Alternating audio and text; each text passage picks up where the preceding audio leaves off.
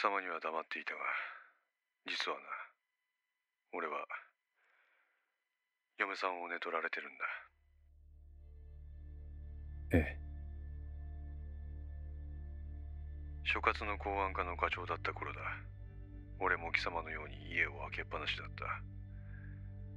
あの頃の俺はまだ若かった。確か40前半のことだったと思う一つの山が解決し久しぶりに家に帰ったんだ。そうしたら玄関で異変に気がついた。まさか。ああ見覚えのない男のものと思われる靴がそこにはあった。それを見た瞬間俺は何が家の中で起こっているか悟った。やめてください聞きたくありません。この片倉の発言は拒絶ではなく要請であった。しかし朝倉は言葉を続けた。人が命を懸けて日々危険な仕事をしているというのにあいつは男にうつつを抜かしている。子供がいるのにだ。俺はふつふつと怒りがこみ上げてきた。殺意さえ芽生えていた。殺意？だが。だが？聞こえてくるんだよ。ジョージの声が。俺が一歩進めるたびにそれが近くなる。そこで俺は気がついた。俺がこの結果を作り出している。部長が。一気に無力感が俺を包み込む。気がつくと俺は家から程遠い居酒屋で酒を浴びていたその時は家に帰ることなく俺は居酒屋で一晩明かした。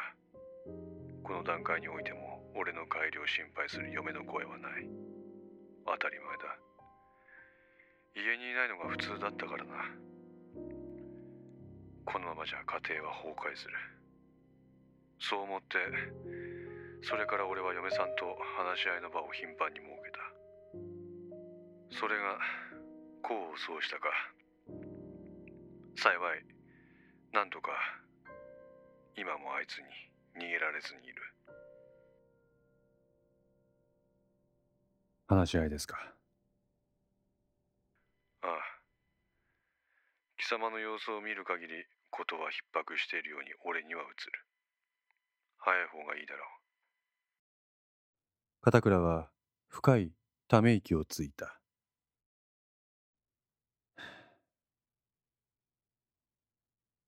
参りました。部長。うん。あなたの体験。今の俺とダブって見えます。そうか。正直俺はあいつがどうとかどうでもいいんですが娘が気になるんです。娘にだけは辛い思いをさせたくない。だからどっかでちゃんとあいつとは話し合いの場を持たんといかんと思っとった。でもその時間が作れん。タイミング間は。深呼吸をした片倉は意を決して言った。お願いします。部長。分かった。捜査については心残りがありますがやむを得ません何卒お取り計らいのほどよろしくお願いいたします。こっちこそ理解をしてくれて嬉しく思う。すぐに手を打とう。ただ。ただ。そのためには貴様にこちらに来てもらう必要がある。え？明日こっちに来い。東京にですか？明日一日だけだ。ちょうど俺は長官と会うことになっている。そこに貴様も同席しろ。え、まあ、どういうことでしょうか？警察から公安調査庁へ出向という形で話を通す。その場で長官から警察へ根回ししてもらおう。貴様はこっちの人間になった時点でゆっくりと夫婦で話し合いをするといい公安調査庁の長官直々にですか？なんだ？不服か？いえ共越至極です。トシさんにはまだ伏せておけ。ええ。明日の15時待ってるぞ。よろしくお願いいたします。それでは失礼いたします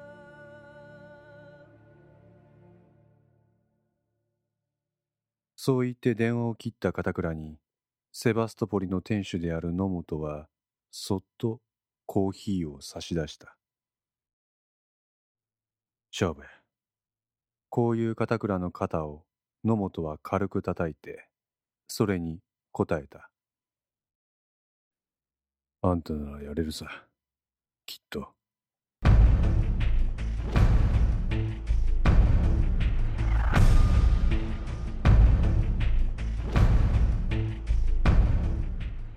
電話を切った朝倉は遠くを見つめた。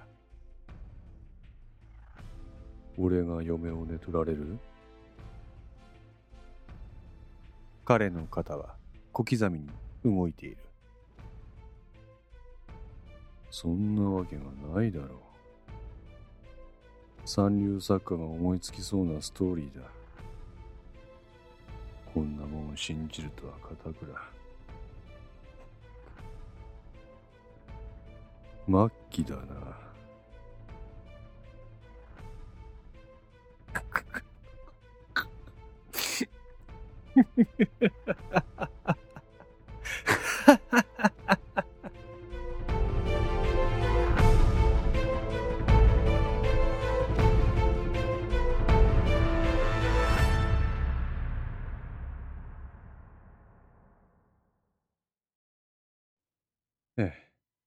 なんとか巻きました。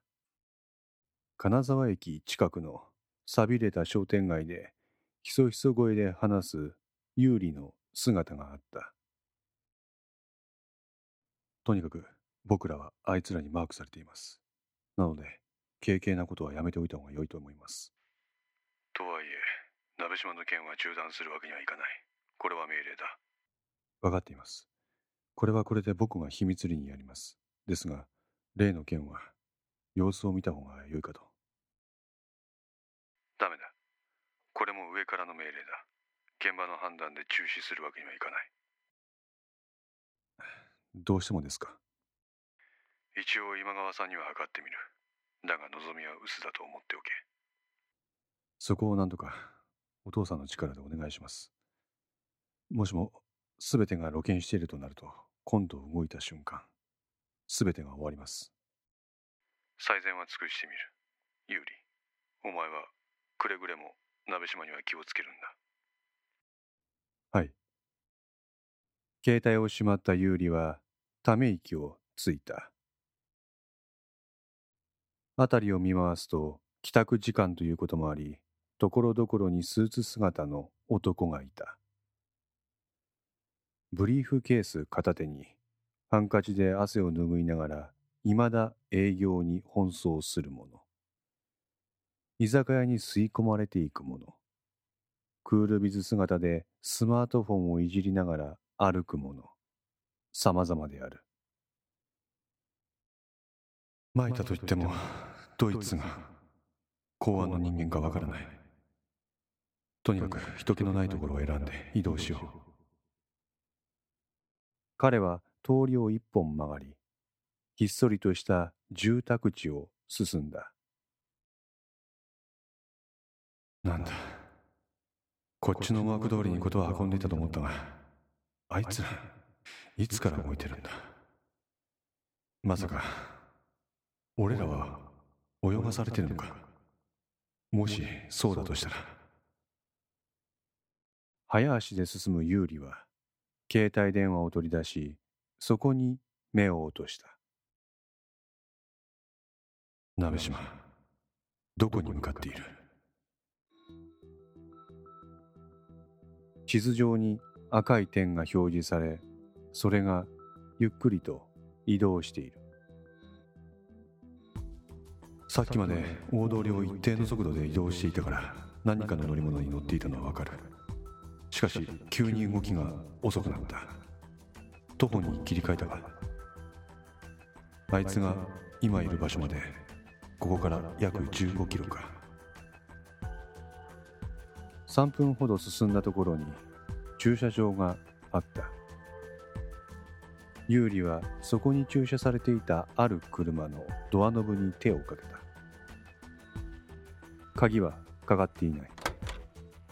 それに乗り込んだ有利はグローブボックスを開いてそこに格納されていた鍵を取り出しエンジンをかけた。そしてダッシュボードにある携帯ホルダーにスマートフォンを設置した。まあどこでもいいさ。鍋島。お前の行動は手に取るようにわかる。有利は動きを止めた。待って。鍋島の居所も警察に把握されている。なんてことはあるまいな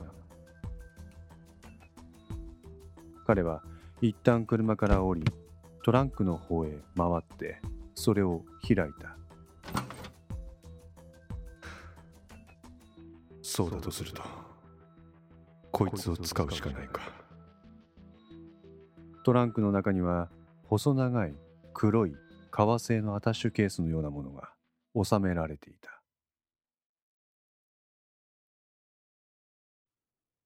なんや？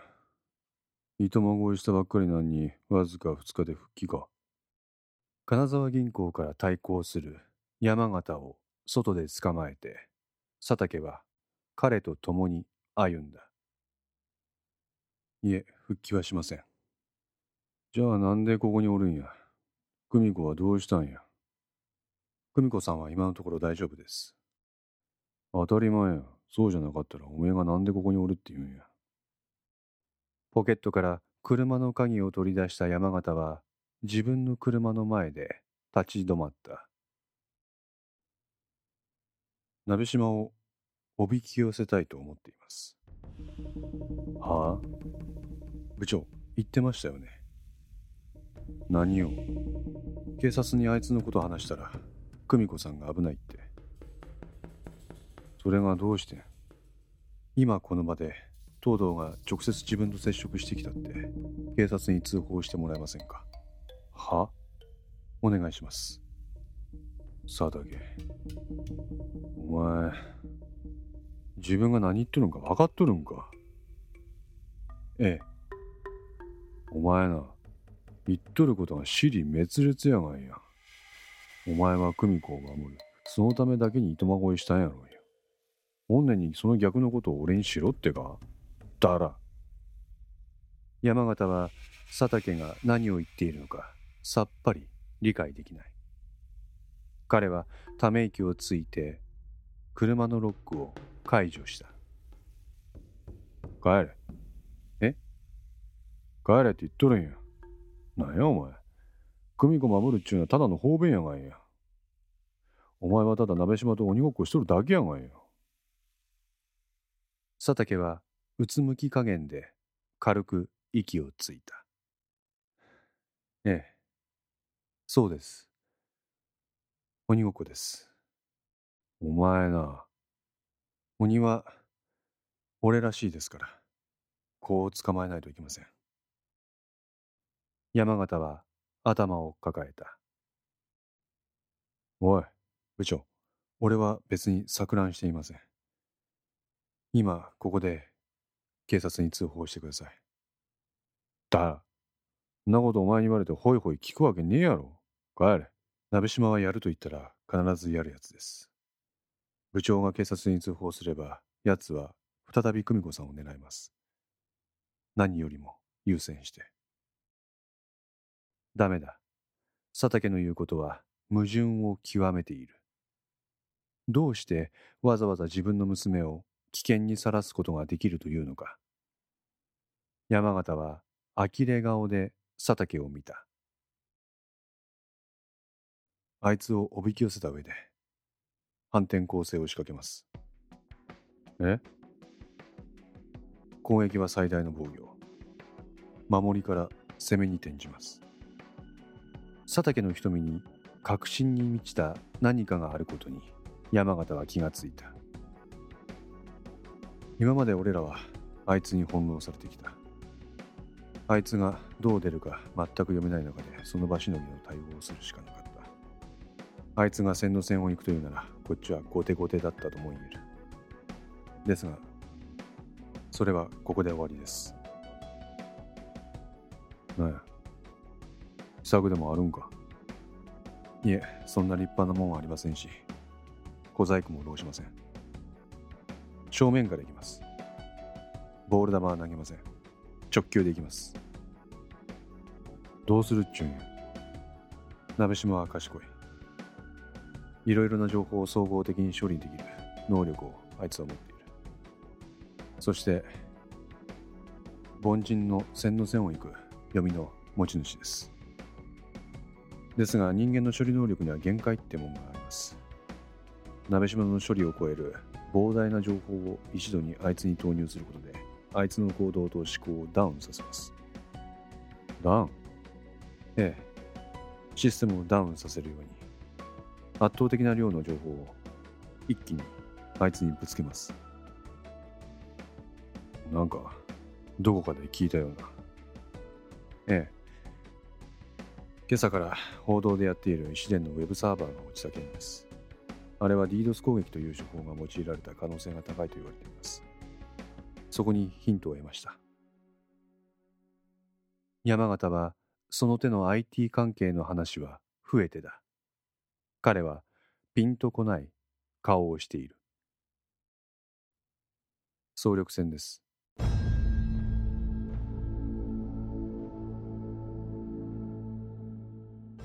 ありとあらゆるものを投入します総力戦。ある人と話し合ってその時が来たとの結論に先ほど達したんです。俺がここで警察に東堂のことを通報することで何が起こる？言ったでしょう。総力戦が始まる。部長の通報を機かとして各方面が一斉に動く。結果どうなる？結果あいつは久美子さんを狙うのではなくある場所に現れる。ある場所とはそれは今この場では言えません。山形は口をへの字にした。お前は俺はその場所で鍋島を迎え撃つ。何？部長。鍋島の根本的な攻撃対象は俺ら高校時代の剣道部です。部内のことは部内でけじめをつけます